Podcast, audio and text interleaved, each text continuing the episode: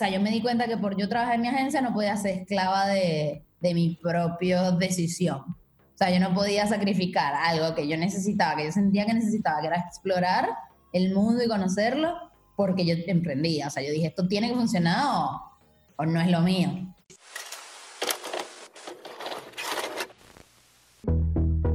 Tripulantes del multiverso. Todo está conectado. Sintonizamos historias de seres extraordinarios que revolucionan nuestra realidad. Este es el show singular.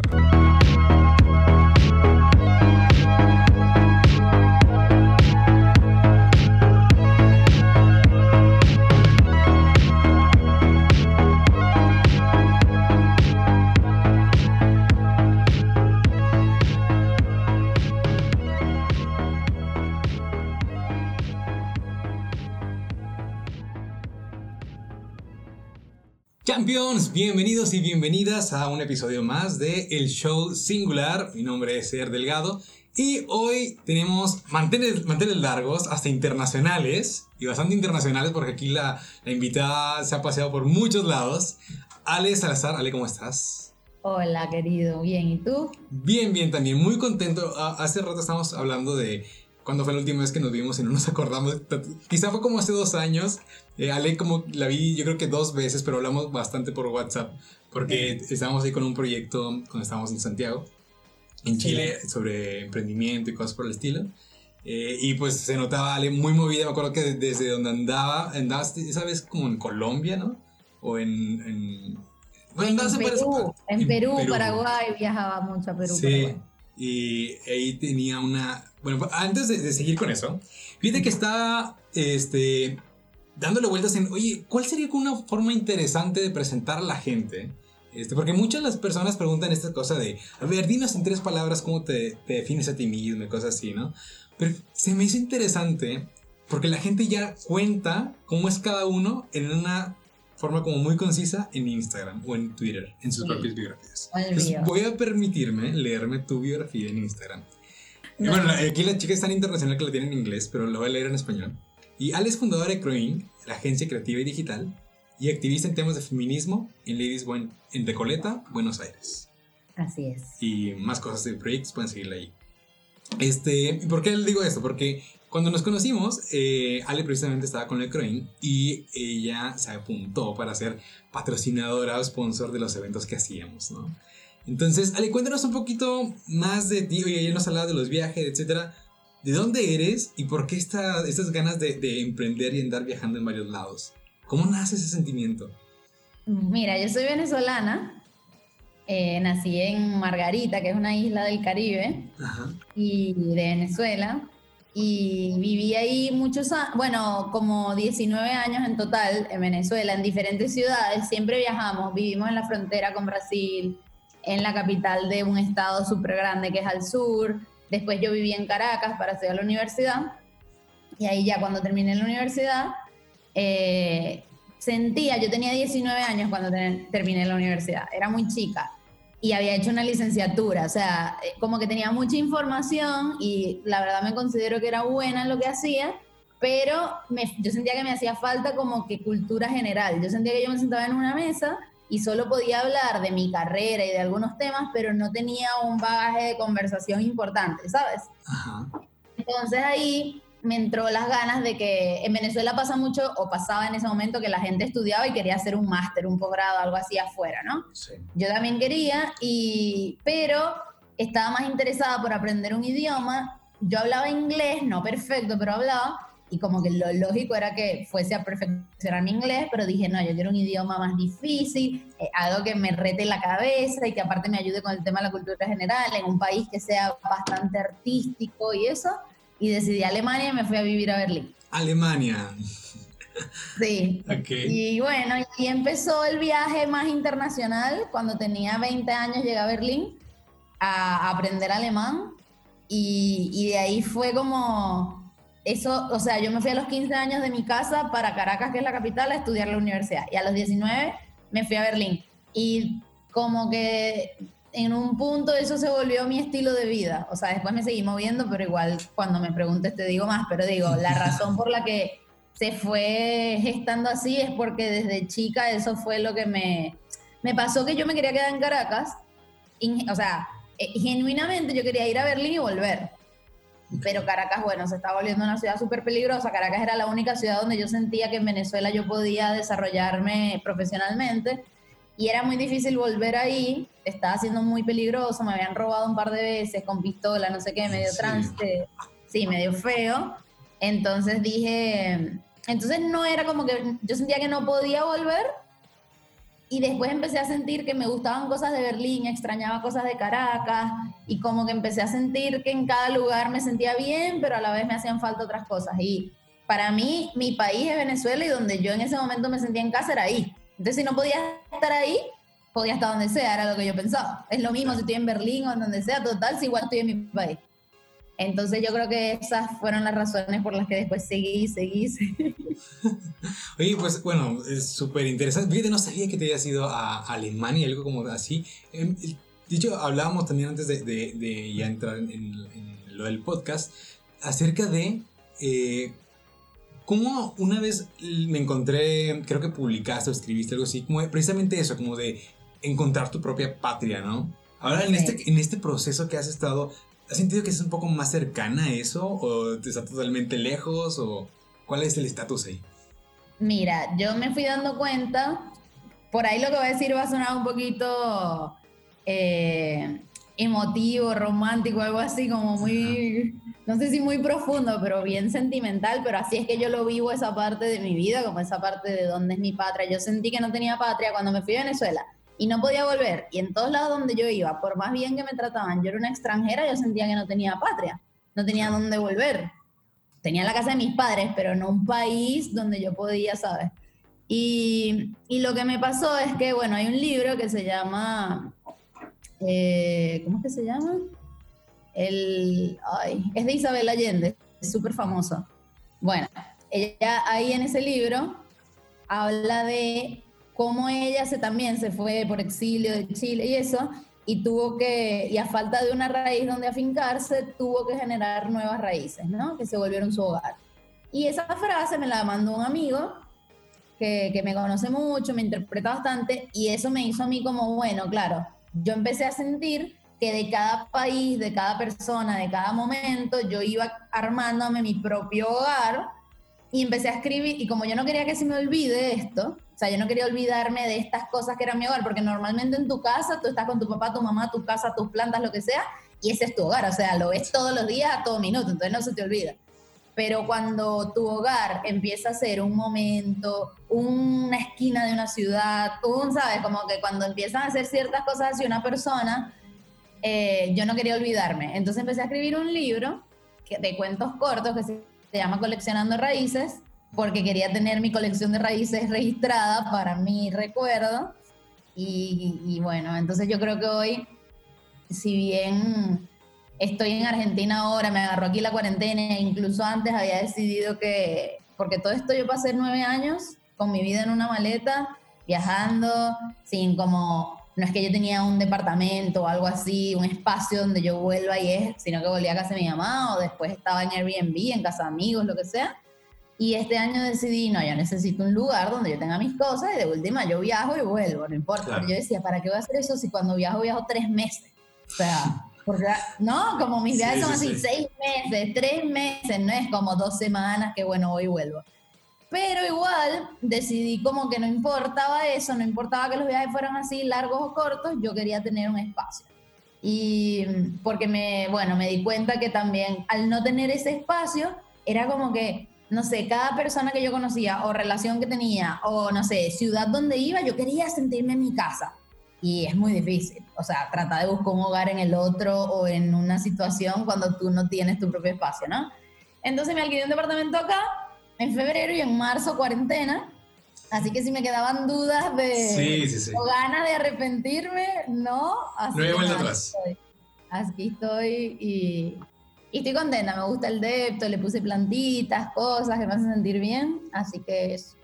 Súper bien. Oye, y ahora que bueno, nos contabas cómo este asunto de estar eh, en un lugar, de, de, tener como la, la, pues es que sí cierta seguridad porque tú sabes qué es lo que quieres. A lo mejor la gente desde afuera no lo percibe así, que, porque me ha pasado, como gente que, oye, es que también se la pasa viajando mucho y quizá antes, este, pues el estándar era quedarse en la casa y, es que también, no sé si sea como eh, de, de, de, tus lados igual, pero al menos en México, eh, el asunto este como cultural de la persona no sale de su casa hasta que se casa, ¿no? O sea, ¿por qué te vas a ir antes o no? ¿Por qué? Al menos que alguien sea foráneo y pues ya estudie en otra ciudad como te pasó a ti pero muchas veces vemos en, las películas gringas o en las series que se van desde los 18 años a otro lugar y es súper normal. Y acá, no, no, no, es como un te desheredan si es que te vas de la casa antes, ¿no?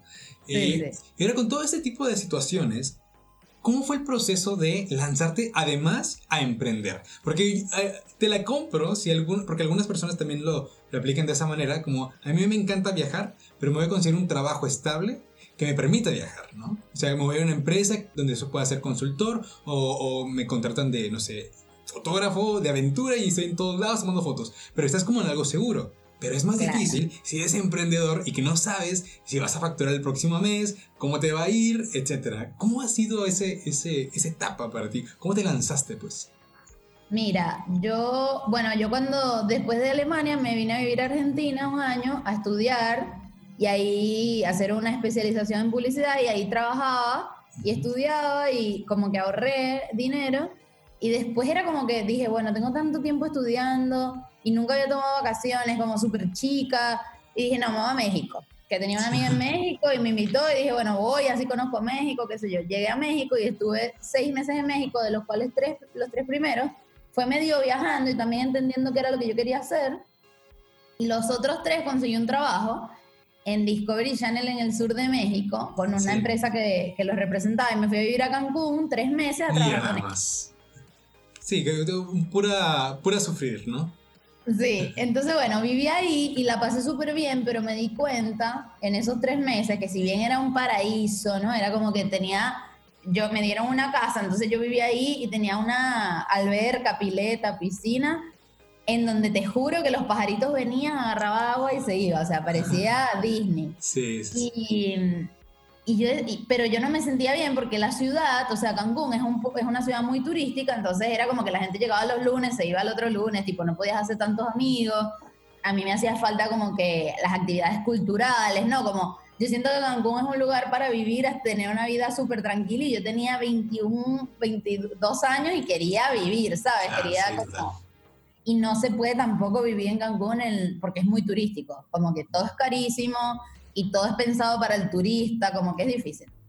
Entonces yo dije, no, mi papá siempre emprendió, mis papás siempre, siempre emprendieron, los dos, y, y yo siempre quise emprender, o sea, yo, yo estudié lo que estudié, diseño, todo eso, porque yo sentía que podía como que de alguna manera ser independiente. No, yo quería trabajar en una agencia de publicidad, pero sentía que con mis herramientas podía de alguna manera desarrollarme cuando tuviera experiencia. Pero estudiando en Argentina me dijeron como que para tú poder tener tu propia agencia tienes que estar por lo menos 10 años en una agencia y ganar premios y hacer esto y lo otro. Y yo como que me traumaticé un poco porque yo no quería estar 10 años trabajando en una agencia. Y y bueno, me fui a México a ver qué hacía, no sé qué. Y después cuando estuve ahí en lo Discovery vi cómo esta empresa funcionaba, que tenían a Discovery de cliente y ellos eran una agencia súper chica. Vi las presentaciones que hacían, como que vi que no era, ay, que 10 años, ¿sabes? Como bueno, sentí que se podía y dije, no, yo quiero hacer una agencia, me voy a Venezuela, que ahí tengo mi computadora, están mis papás, tengo unos ahorros, no sé qué y me pongo a pensar cómo se va a llamar, qué voy a hacer. En ese momento yo estaba de novia con el que hoy es mi socio y le dije, mira, yo quiero hacer una agencia. Me dijo, al principio me dijo como que, yo le dije, ¿quieres sumarte conmigo? Al principio me dijo como que, ay, no sé. Pero después ahí al toque me dijo, bueno, pero vamos, te ayudo. Y en ese ayuda es mi socio hoy. Y, y ahí empecé, ¿no? Pero yo estaba en un pueblo en Venezuela, que fue el pueblo donde yo viví toda mi vida, y yo venía de haber vivido en Berlín, en Argentina, en México, y estaba en un pueblo. Y yo sabía que ahí yo no iba a estar. También me sirvió igual para ver la situación en Venezuela unos años después y para entender que mi familia, o sea, que ahí yo no quería que esté mi familia, mi hermanita y eso. Así que como que me sirvió un poco. Yo creo que si no hubiese estado ese tiempo ahí, viste, a lo mejor no te das cuenta tan claro de lo que está pasando porque no lo vives. Entonces, bueno, eso me sirvió un poco, pero lo cierto es que ahí decidí emprender y mis papás también. Yo siento que hay un... Yo siento que hay una pequeña barrera cuando alguien dice quiero emprender y, y tu papá te dice no, sabes, como que trabaja en algo. Así que mi papá es como, por favor, emprende, me encanta tipo, sí, mándate, dale. A... Entonces como que yo siempre vi eso en mi casa, ¿entiendes? Siempre vi que no teníamos un pago fijo, sino como que pagó este cliente, no sé qué, y teníamos que administrarnos con ese dinero. Entonces siempre estuve acostumbrada a esa dinámica, con lo cual no me asustaba, pero lo de viajar sí fue un tema, porque, ajá, todo bien, pero si estás en un lugar, ¿no? Después viajar fue, o sea, yo me di cuenta que por yo trabajar en mi agencia no podía ser esclava de, de mi propia decisión. Sea, yo no podía sacrificar algo que yo necesitaba, que yo sentía que necesitaba, que era explorar el mundo y conocerlo, porque yo emprendía. O sea, yo dije, esto tiene que funcionar o, o no es lo mío. Entonces agarré y bueno, fui yendo con mi empresa por países, por eso te conocí en Chile y fui como explorando un poco. Muchas veces decidí lugares por la empresa, tratando de hacer como un equilibrio entre lo que yo quería y lo que la empresa también le podía hacer de alguna manera beneficioso, explorando y eso. Y eso permitió que la agencia, es una agencia que siempre tuvo clientes internacionales, eh, como que abrimos varios mercados, tenemos la empresa registrada en Chile, en Estados Unidos, tenemos clientes en España, aquí como que yo creo que yo me moví mucho por cinco años pero bueno, eso después también te pasa un poquito de factura, entonces sí, sí. también necesité parar y ahorita estoy como medio, no me estoy, por lo menos no estoy planificando viajes de seis meses, estoy más como, bueno, si tengo que viajar un mes, viajo, pero estoy con ganas de estar aquí un ratito en este departamento. Claro, yo creo que igual es como parte de la experiencia que vas como acumulando. Quizá al principio, pues sí, a los 20, 22 años, si te quieres comer, comer al mundo y salir para todos lados y todo sucede como muy fácil, sientes como que la vida es muy corta y realmente es muy corta. Pero ya cuando vas como creciendo, vas como dándote cuenta de que sí se puede todo, pero con un balance, ¿no? Que a veces es lo que no te cuentas desde el principio. Eh, sí, sí. No sé, ¿cuál fue la, la situación que te pareció en un principio como muy complicada, pero que lograste resolver con todas estas situaciones a las que te enfrentaste? Em, o sea, así pensándolo rápido, creo que dos situaciones que yo pensé como que cómo yo voy a hacer y, lo logré, así, lo terminé haciendo, obviamente con mucha ayuda de mucha gente que siempre como que me apoyó y eso, pero uno que mis papás se vinieran a vivir a Argentina, que se fueran del país porque era, viste, mi papá, mi abuela, mi mamá, mi hermanita, un montón, claro, un montón de gente, pero yo sentía que yo no podía estar tranquila en un lugar sabiendo que ellos estaban en otro y pasándola no tan bien, a pesar de que ellos tenían todo y vivían bien, no era una calidad de vida buena, ¿sabes? Por la situación del país. Entonces yo creo que cuando decidimos que ellos venían y yo de alguna manera participé muy activamente en todo este traslado y todo, y como que me hice responsable de algunas cosas, y yo tenía también 23, estaba chica, pero, y pensé en un punto como que, uy, esto es demasiado para, para mí, emocionalmente, mentalmente, todo, pero no, o sea, se pudo, y hoy fue, nada, lo volvería a hacer, la mejor decisión de la vida, mi hermanita está acá, todos están aquí, eso fue algo como súper difícil. Y lo otro fue como, hubo, yo nunca tuve dudas de que podía viajar o sea, nunca me pasó. Y, y fíjate, o sea, mi hermana mayor, eh, ella no se fue al principio, o sea, cuando estudió en la universidad no se fue a otro país. Y como que en ese momento mis papás tampoco tenían dinero para que yo me vaya. O sea, no tenían dinero para eso. Pero yo quería ir demasiado, ¿no? Entonces lloré y me metí en Twitter y conseguí una persona en Alemania que se hizo mi amiga y me hospedó en su casa desde Twitter. Eh, como que mis papás pidieron un crédito en el banco, ¿viste? Tipo, yo estaba obsesionada que yo me tenía que ir y me lo terminé yendo. Entonces, yo vi que todo, si tú te lo propones y claro, y estás dispuesta a ciertas cosas, o sea, porque yo iba y la pasé siempre bien, gracias a Dios, siempre tuve gente que me apoyó, pero también estaba dispuesta, bueno, si me toca un día medio difícil, me lo banco, como dicen en Argentina, ¿no? Me lo aguanto.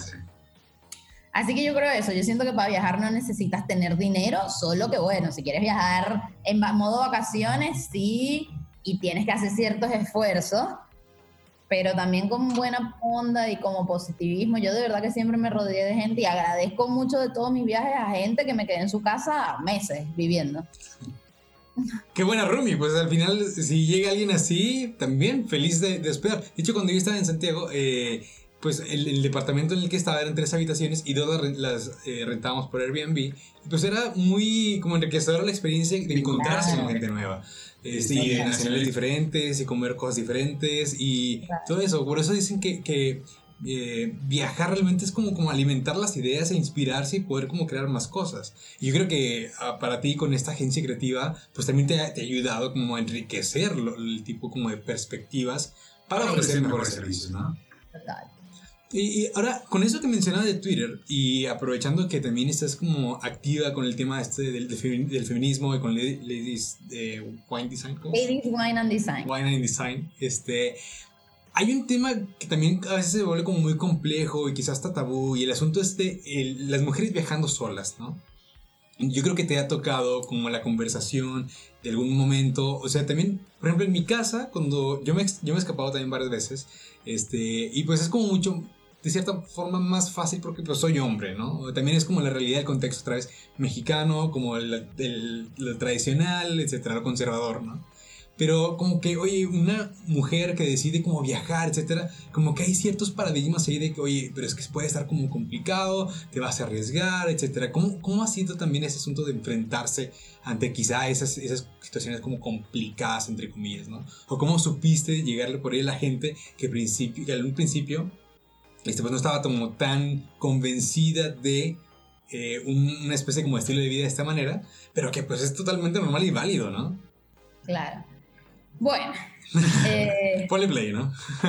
sí, como que realmente el machismo y, la sociedad esta patriarcal es muy jodida para, para cualquier mujer. Sobre todo si es una mujer que rompe rompe, ¿no? Porque nada que ver, no es romper nada, pero que rompe la norma y que se manda sola a viajar y que emprende y que aparte es joven y aparte extranjera, ¿no? Como toda la, toda la todo el paquete ahí, claro. Todo el paquete completo. Em,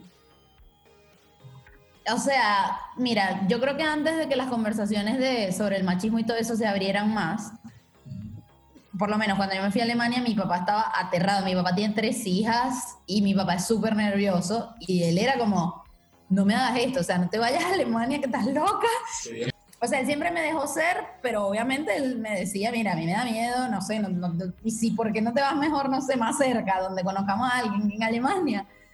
Pero siempre me apoyaron y yo creo que, bueno, Alemania es un país súper seguro, justo, entonces ahí como que estuve tranquila pero después Argentina, Chile, México, o sea, en Chile y en México viví experiencias de, machismo como muy densas. O sea, Argentina es un país que está bastante eh, eh, sí, decontracturado, decontractur, no, decompuesto, descompuesto. ¿Cómo se dice? Sí, descompuesto.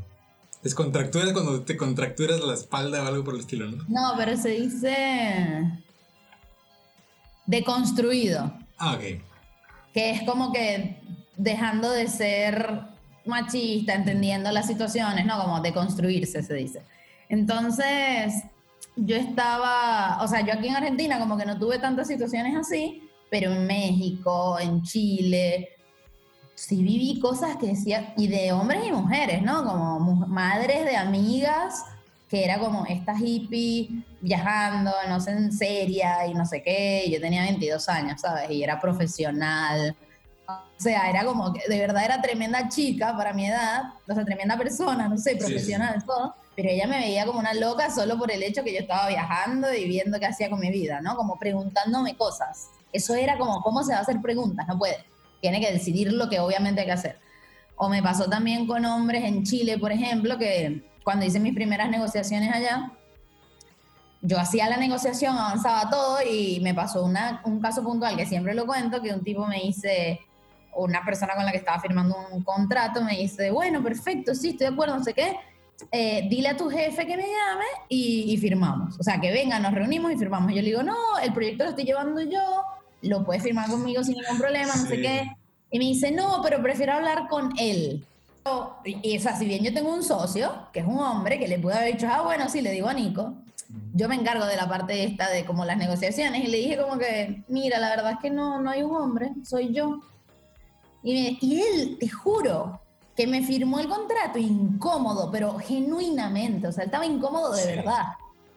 Y yo, obviamente no me lo tomo personal porque lamentablemente es así, está siendo así, lo que uno tiene que hacer es alzar la voz y si yo hubiese dicho, bueno, dale, llamo a, a, mi socio, no sé qué, no, yo dije, mira, conmigo o no hay contrato. Porque, ¿qué te puedo decir? O sea, no, si es mi agencia, pero es súper difícil. Yo estoy ahorita en Ladies Wine and Design porque quiero, desde mi lugar, desde lo que yo sé y lo que yo puedo, viste que cuando yo estaba apoyando la organización esta que participábamos en Chile, era apoyando al emprendedor y hoy estoy un poquito más enfocada en, desde mi lugar, apoyar a la mujer para que creativa, para que ocupe lugares creativos importantes en la publicidad, porque los datos que tenemos son horribles. Hay 78% de mujeres en Argentina estudiando publicidad, diseño, creatividad y solo 12% ocupando cargos de liderazgo en el mundo el 1% de las agencias solamente están fundadas o lideradas por mujeres y eso, o sea, la publicidad es como la música, la publicidad de alguna manera de, y el arte, ¿no?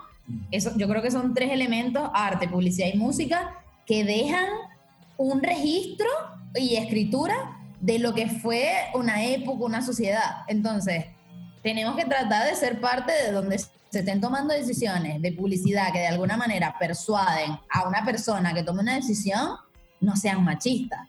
Porque, bueno, puede ser, básicamente, porque es horrible. Y, y, hoy que lo estamos entendiendo un poco más y que todavía falta un camino por recorrer, porque si bien yo soy feminista, temiendo si te digo que no tengo un montón de actitudes machistas, porque es la sociedad en la que vivo y es lo como yo crecí, ¿no? Como es, es difícil pero sí estoy tratando de estar alerta y de, que, y de generar que las mujeres vean figuras mujeres a quien puedan admirar y que puedan decir, ah, si ella pudo, yo puedo, porque yo estaba haciendo una presentación justamente para Ladies One and Design en un evento global que hicieron y me convocaron de speaker y estaba buscando referencias sobre los temas de colaboración, que era lo que yo quería hablar, colaboración sobre competencia, y todo lo que me venía a la mente, todas las referencias eran de hombres. Y no encontraba una referencia de una mujer que hay, ¿no? Hay grandes mujeres, pero digo, del punto de que yo quería tratar, las referencias que me venían de lo que yo he estudiado eran de hombres. Entonces, ¿por qué no hay más mujeres en los libros? Porque, ¿sabes? En los libros de, de publicidad, de diseño, ¿dónde están las mujeres que hay? Porque yo en la comunidad he visto, hay miles, pero es eso, ¿no? Como que estás en una mesa, todos vienen y tal, y tú estás como, ¿qué hago? Y lo que hay que hacer es repetir, repetir, insistir, insistir, insistir, y bueno, y darle lugar a otras mujeres, porque también pasa mucho que, por ejemplo, yo soy la, la CEO de mi agencia, entonces yo, ponte, me encargo de la parte de diseño, después, al principio, después vino Ana Silva, que es la que es la head de design, y ella pudo haber dicho, bueno, ser head of design no es tan fácil en una agencia, entonces yo no le voy a dar más lugar a otras mujeres que me puedan quitar este único cupo que hay. Y todo lo contrario, en la agencia somos 95% mujeres, todas van ocupando cargos de liderazgo. Hay un hombre que es mi socio y después un par de colaboradores que están muy unidos con nosotros y son hombres también, porque todo bien obviamente con los hombres, porque es igualdad esto. Pero para que la igualdad suceda, tenemos que darle voz a las mujeres que tienen un montón de tiempo que no tienen voz. Entonces, eso. Me han pasado un montón de experiencias me, me interpela un montón el tema y, y, me afecta. De hecho, hoy, para, para lo más cerca que viví, hoy tuve una reunión con, con, un partner y te juro que sentí que me trató mal y que se expresó violentamente. Y, y, antes yo no lo notaba, ¿entiendes? Hoy lo sé. Y sé que él lo hace porque él tiene toda la vida en la industria publicitaria y bueno, así es. Pero, pero no, se lo, o sea, no lo puedo permitir. Claro, es que... Todavía, perdón, pero y todavía no encontré las palabras para decirle como, che, no me hables así, no me trates así. O sea, todavía estoy, yo que lidero una agencia eh, feminista, que estoy liderando un proyecto feminista, no encontré las palabras para decirle, che, no, no me trates así. Con lo cual, nada, también lo digo porque a veces uno piensa que la que es feminista o la que lidera cosas ya la tiene clarísima y resuelta y no, o sea, seguimos viviendo en un mundo así y, y es difícil. Sí, sí, o sea, como dices, el asunto de que las cosas así son, entre comillas, ¿no? Porque sí, estamos acostumbrados a vivir la, la, pues el día a día de cierta manera, pero pues precisamente son las cosas así no deben de ser, ¿no? O sea, el que en la práctica sea así de cierta manera, como me quedó, o sea, yo creo que me llevo bastante bien lo, que mencionabas de, cómo el arte es como la impresión de la época en la que estamos viviendo, ¿no? Y cómo varios movimientos artísticos, este, culturales o hasta empresariales, mindsets, formas de pensar, de, de cómo llevar el negocio. Es que es súper clave porque cuando alguien realmente está viviendo como un proceso para generar como transformaciones a su alrededor, pues no es, no es como un asunto de hacerlo nomás este, para afuera, ¿no? Uno tiene que vivir ese tema. A mí me tocado estar un poquito más como delegado con el tema del emprendimiento social y los, asuntos como el impacto, etc. Y lo que me he dado cuenta es que muchas personas creen que generar como un impacto positivo en la sociedad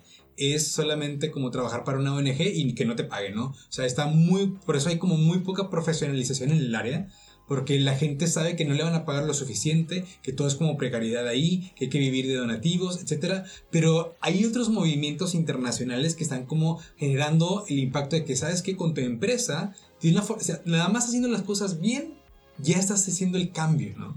Total, como las empresas de los modelos horizontales, nosotros estamos ahorita, mi socio Nico lidera la parte de cultura de la agencia y estamos teniendo charlas todo el tiempo de, con él de, cómo podemos volver la empresa cada vez más horizontal, cómo podemos hacer que todos participen de la mayor cantidad de decisiones, cómo podemos, ¿no? Y, como que lo mismo, como todo, genera cierto, porque yo a veces digo, pero bueno, no sé, si tenemos que comprar una computadora, le tenemos que preguntar a todo el mundo para comprarla, y si después entonces no quieren comprarla, como que yo me... Sí, sí, sí. Pero después te das cuenta que, que al final si la gente comparte valores y tiene ciertos objetivos similares, y, se busca colaborar y no competir, las decisiones terminan fluyendo y las cosas terminan pasando y son empresas más sanas donde provoca usar miles de horas de tu vida ahí metido, ¿no? Entonces yo creo que sí, nosotros estamos trabajando por ser horizontales, por certificarnos como empresa B, es difícil, o sea, es un reto, pero, pero yo creo que es un reto súper enriquecedor así como de construirse, que es dejar de ser machista de a poco. Yo siento que todo eso son procesos que están interesantes transitar, sobre todo en todas las edades, pero yo siento que en esta edad sobre todo como que podemos, todos pueden, pero digo, es un buen momento. Yo creo que para personas más grandes es como un poco más difícil. Nosotros estamos en un punto que podemos inspirarnos de los grandes y de los chicos que vienen con otro pensamiento totalmente distinto. Y es tremendo. O sea, tengo una hermana que tiene 10 años y me responde y me dice cosas que, o sea, su forma de ver ciertas cosas es como, Dios mío, esta niña. Sí, sí, sí, también me toca verlo con mis primos este, más pequeños, que igual te llevas a unas sorpresas que no te imaginas. Eh, lo que te mencionaba del tema de las, de las empresas y la transformación que se logra es también lo que mencionabas de el impacto que estás logrando con la comunidad, eh, que, que estás como sí, con, con, con los de Ladies Wine and Design, este, y, también la cultura que vives dentro de Croy. Entonces creo que esta mezcla entre ambas cosas es lo que realmente está como ayudando a generar como este nuevo paradigma. Así como existe una nueva normalidad con el tema de coronavirus y la pandemia y el encierro y todo el asunto, todos dicen, las cosas ya no van a ser iguales. Y muchos de los expertos como mencionan, y expertos y expertas, este, como, bueno, sí, esta nueva normalidad requiere también un cambio en nuestros hábitos, ¿no? En la forma en que llevamos el día a día y pensar de esta manera globalizada, pero también con el impacto local que podemos generar. Entonces, eh, por eso creo que es súper valioso la información, o sea, todas las experiencias que nos estás compartiendo ahorita, como el asunto de tener esta mentalidad de expandir como los horizontes, pensar como más allá, eh, como ser muy firmes en lo que estamos teniendo como nuestros principios, en lo que creemos, pero también divertirnos en el proceso y disfrutarlo es súper clave. Entonces, este, pues, Geneli, muchas gracias por, por, por, este tipo de cosas. Gracias a ti por el espacio también, porque seguimos hablando, pero digo, como que agradezco porque yo siento que esto que estás haciendo de darle voz a la gente y, y de compartir una conversación que a lo mejor, no sé si viste, hay un capítulo de Los Simpsons que en un momento me recomendó mi socio, o sea, me lo mostró, y es que Lisa hace una muñeca que no me acuerdo el nombre, pero es como que la que le compite a Barbie. Y como que la muñeca no se vendió, fue un fracaso, nada que ver. Y vino una niñita y la agarró. Entonces Lisa dice como, bueno, si al menos una chica eh, la, la, quiso, todo valió la pena. Entonces a mí me parece que estos espacios, porque a veces dicen, ay, no, no voy a hacer un live porque no lo va a escuchar nadie. Ay, no voy a hablar en una entrevista, un podcast porque nada, no lo va a ver nadie. Pero al final, si una persona, o si a nosotros mismos esto nos nutre y nos deja pensando, o una persona le motiva algo, ya es como un montón, un montón. Así que nada, yo digo que estos espacios como el que estás creando es súper positivo también en orden, o sea, en relación a, en la búsqueda de, buscar, en la búsqueda de, encontrar caminos iguales, caminos y formas de vida que te dejen bien, ¿no? Que al final que estés tranqui con lo que estás haciendo. Sí, sí, sí, pues es que de eso se trata. Por eso mucha gente menciona el, el, tema de que si uno disfruta lo que hace o el trabajo que tiene, es como si nunca trabajaras, ¿no? Eh, igual es como medio tricky el, tema ese, porque pues yo la verdad creo que pues, por más que te encante, igual te cansas, igual pasan cosas, igual la, sufres, pero es distinto porque el empuje viene de otro lado, ¿no? Como que no viene por la supervivencia de necesito el dinero para poder hacer tal cosa, sino más bien es como es lo que, o sea, me ayuda a construir aquello que quiero lograr hacia adelante. ¿no? Sí, también es el cómo, ¿no? No es qué hago y por qué, sino cómo lo hago y cómo es ese proceso. Porque obvio que me canso y obvio que a veces digo, Dios, quiero, no, no quiero trabajar nunca más. Pero, pero el cómo está bueno, tipo en la mañana tenemos una reunión que está buena, los proyectos que buscamos están alineados de alguna manera a lo que nos gusta, entonces bueno, el, trabajar hay que trabajar, entonces el proceso está bueno sí es divertido y aparte tiene que ver, tiene resonancia y concordancia con las cosas en las que crees, ¿no? Sí, y, ahora que, mencionas ese asunto, ¿cómo le haces tú para poder balancear ese asunto de, tener como una empresa o un, emprendimiento en varios, lugares este, y además manejar una comunidad y manejar la vida personal y andar como pensando en tantas cosas? O sea, ¿cómo es un día normal de Ale para poder como checar ahí eh, base, ¿no? Me gustaría que, que, que, tuviera más equilibrio, pero yo creo que es por etapas también, ¿no? O sea, esto de la pandemia, la verdad que es una situación súper atípica. Estás todo el día encerrado prácticamente, es súper difícil y, y, yo creo que yo he pasado por diferentes momentos, ¿no? En la pandemia, súper productiva, súper sin ganas de nada y en fin, angustiada, etcétera. Pero en general, o sea, previo a la pandemia y más o menos como yo trato, yo creo que mm, a mí me pasa que, bueno, mi trabajo trabaja mi hermana, es la gerente de marketing global de la agencia, mi mamá es la administradora, eh, no sé, como que mi socio es mi exnovio y es de mis mejores amigos.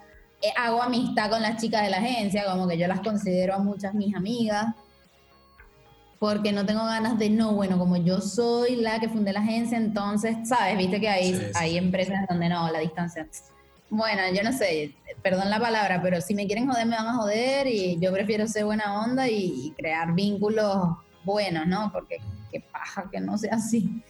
Así que creo que de alguna manera hay espacios donde está todo mezclado, pero creo que llegué como a un extremo en donde todo estaba mezclado, ¿viste? Tipo, mi mamá, todo el mundo metido y era como que toda mi vida era trabajar y mi vida y no se entendía. Y empecé a tratar de separar y de, de, no sé, de conseguir amigos que nada que ver, tipo, ahorita estoy asistiendo a cosas de música que no tienen nada que ver con mi laburo, con mi trabajo y me gusta, y yo no soy música ni nada, ni cantante, pero me meto y, lo disfruto, y tratando de encontrar espacios, no sé, ahora estoy transitando un perrito que, que lo, lo rescataron, entonces lo estoy como cuidando, eh, me empecé a comprar plantas, como que de a poco, pero trato de no ponerme presión, porque al final para tener la vida saludable y balanceada, te terminas también estresando. No, me tengo que parar, tengo que hacer esto, tengo que hacer yoga, tengo que lavarme la cara, tengo que a la vez trabajar y terminar a las seis, porque si no, mi vida es una mierda. No, bueno, hay días que me trasnocho, hay días que me quedo hasta las 2 de la mañana, 6 de la mañana trabajando porque tocó, no es lo que busco y tampoco lo celebro tanto porque no está bueno. Pero si me toca, me toca y no es que ahora yo me voy a, a sentir mal porque mi vida es así. No, Después cambio y me acuesto temprano y se acabó. Como que trato de no, de, trato de tener una vida balanceada, pero cuando no lo tengo, que me pasa bastante, trato de no juzgarme, como bueno, fue así, mañana es otro día, como que trato así. Súper, o sea, igual suena súper balanceado, pero es que sí, tiene razón, como este asunto de la, de la pandemia como nos pegó súper duro, yo creo que a todos, o sea, y quien diga que no, pues mi respeto y que nos busque para saber cómo le hizo, porque tienes toda la razón, o sea, veces se le, es que para empezar todos los días son iguales, ¿no? O sea, ya casi no distingue. Yo me acuerdo que una vez me levanté, creo que fue la semana pasada, pensando que era domingo y era como miércoles. Entonces viene así como los Simpsons que dicen, oye, qué rico sábado de flojera, ¿no? Que al final no era sábado. Eh, es como, como esa sensación de que todo sigue igual y cómo lo podemos como hacer distinto eh, interesante el tema este como de buscar cosas diferentes para empezar como a crear nuevos hobbies o nuevos temas que luego de ahí surgen cosas que, que pues otra vez como que nos inspiran y nos empujan a seguir como haciendo más, ¿no? Sí, total. Está genial. Eh, ahora, sí, para ir cerrando, Ale, estuvo genial la, la, la, la conversada durante todo este, este, rato. Ya teníamos mucho tiempo sin, sin, poder hablar y que, sí, es como, como muy energizante el, el asunto como de encontrarse con gente que tiene como tanto, tantas ganas de hacer cosas, tanto empuje y que, lo, y que las hace, porque pues para soñar hay muchas formas, pero para hacerlas ahí sí se requiere como, pues no solamente de, de ganas, sino también como de mucho esfuerzo y muchos sacrificios, mucho este, como camino por recorrer y pues qué, qué genial que tengas como esa, esa, esa resiliencia y ese ímpetu para poder este, lanzarlo, ¿no? Gracias. Una, una, una, pregunta con, con, todo lo, esto que, que, que me contaste, creo que, que, sería muy interesante como saber qué opinas o qué, qué, te imaginas. Y es, en el futuro, ¿qué máquina o invento crees o te gustaría ver que existiera? A ver, puede ser cualquier cosa. Sí, a mí me gustaría la teletransportación. Uy, ¿por qué? Porque bueno, justamente con esto de los viajes, yo mis amigas, no es que es un círculo de amigas que todas se conocen, sino que mi mejor amiga, una vive en Chile, la otra en Alemania. Entonces, a mí me gustaría que si hoy o sea, existe esto de la videoconferencia, que está buenísimo, pero el único problema que yo tengo, y no lo tengo solo con la videoconferencia, sino con la pandemia en general, es que yo soy muy cariñosa, entonces yo me quiero abrazar, ¿viste? Yo soy muy de contacto. Entonces a veces yo quiero, no solo quiero hablar con una amiga, sino que me quiero abrazar. O a veces si estoy de viaje, quiero abrazarme con mi mamá, con mis hermanas y así, ¿no? Entonces a mí me gustaría poder teletransportarme y también me gustaría como que, por ejemplo, no sé, hay una activación digital, una cosa, una experiencia en un país y poder teletransportar y volver a la noche a dormir en mi casa. Sí, sí, sí, está de lujo. Chócala, porque yo también siempre, cada vez que me preguntan el asunto de que cuál sería tu superpoder, yo siempre digo teletransportarme también.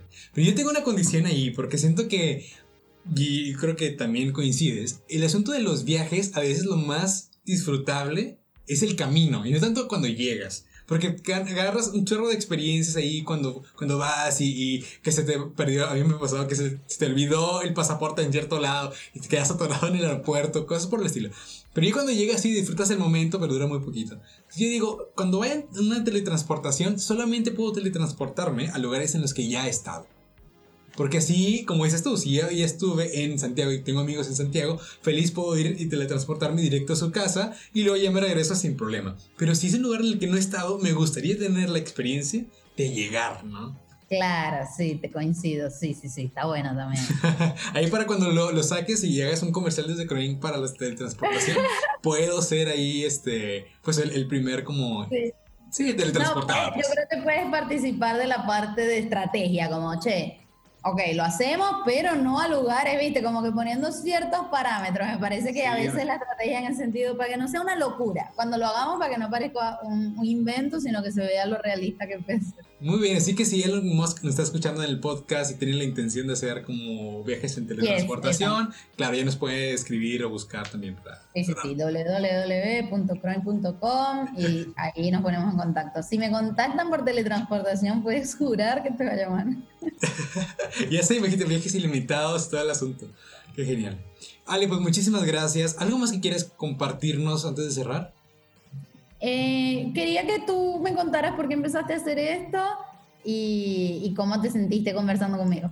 Ah, bueno, me sentí increíble. Este, sí, es que es curioso porque cuando hablábamos, hablábamos como más por WhatsApp porque Ale no estaba nunca cuando estábamos haciendo los eventos. Los eventos eran como, como eh, charlas, invitamos a dos emprendedores o emprendedoras que contaban también sus experiencias ante un grupo de gente que quería, pues eso, lanzar su negocio. Entonces, con Ale hicimos la alianza de que ella, pues, tomaban, tomaban fotos, y nos iba Ah, con el logo, el cosas. diseño y eso. Sí, con Lean Startup. Muchos saludos para Kevin Celada y para Carlos Novoa, que también ahí nos, este, platico con ellos muy seguido. Qué bueno. Y, pues eso, hablaba, yo, a mí me tocaba mucho como este asunto como de, entre comillas de relaciones públicas, porque realmente no más hablaba con Ale, porque pues ya los otros contactos eran más de Kevin y de Carlos. Eh, y hacíamos como, o sea, siempre me pareció como muy interesante como la personalidad de, de Ale, como es de, de esas, de estas como, sí, personas que, que, que te reciben como muy cálidamente aunque no te conozcan, pues. Yo me acuerdo que ella me hablaba como si me conociera toda la vida, este, y era, era como muy, este, pues sí, interesante como poder hablar. Y, y luego ya cuando te fui conociendo y era que, que volvimos a, a hablar de los proyectos que traes y demás, me doy cuenta que realmente eres una persona valiosísima. Y pues muchas gracias por haber aceptado estar acá. Gracias ti, gracias a ti.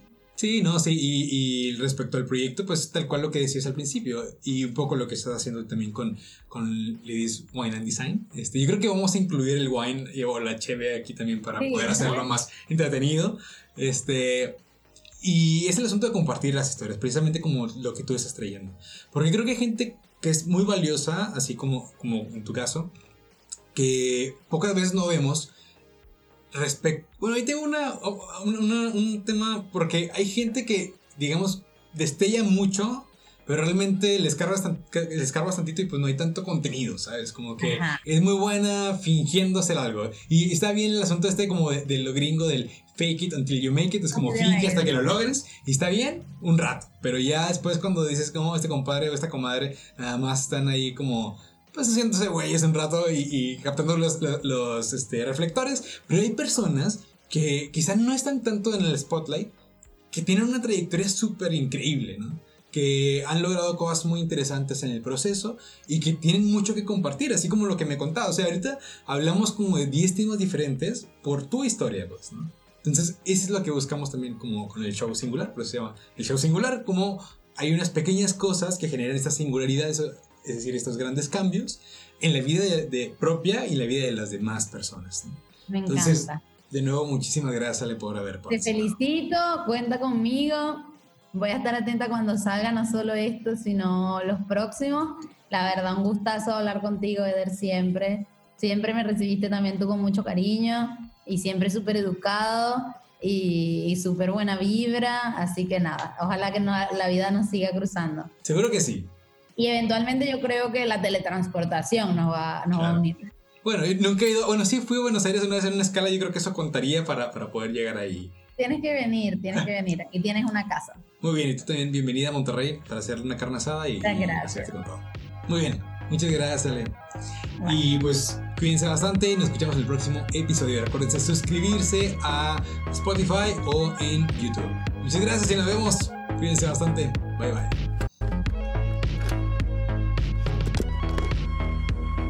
Finalizamos una transmisión más de El Show Singular. Hasta el próximo reencuentro.